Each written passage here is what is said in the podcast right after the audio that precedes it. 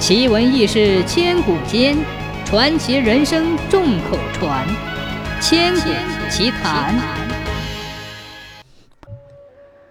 战国时期，齐国有一个丞相，名叫孟尝君。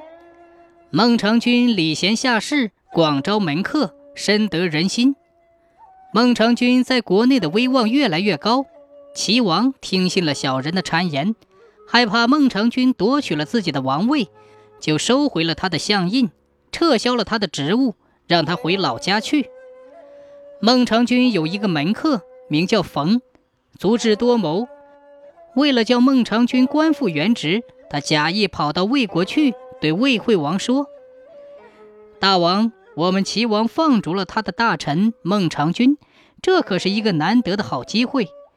诸侯中谁先迎接他，谁就有了富国强兵的希望了。”魏惠王听了冯的话，马上许以相位，三次花重金去拜迎孟尝君。孟尝君三次拒绝了魏惠王。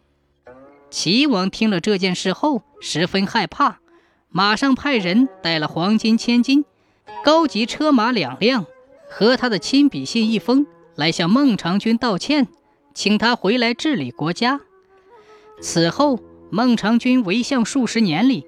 齐国被他治得井井有条，不但兵强马壮，百姓也过上了富裕的日子。